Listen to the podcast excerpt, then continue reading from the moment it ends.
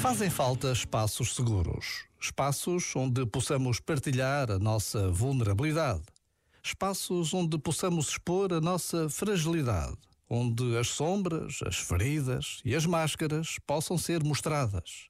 E para isso precisamos de treinar o nosso olhar amoroso. Bem bastam os espaços fechados às emoções, no trabalho e até mesmo na família ou entre amigos.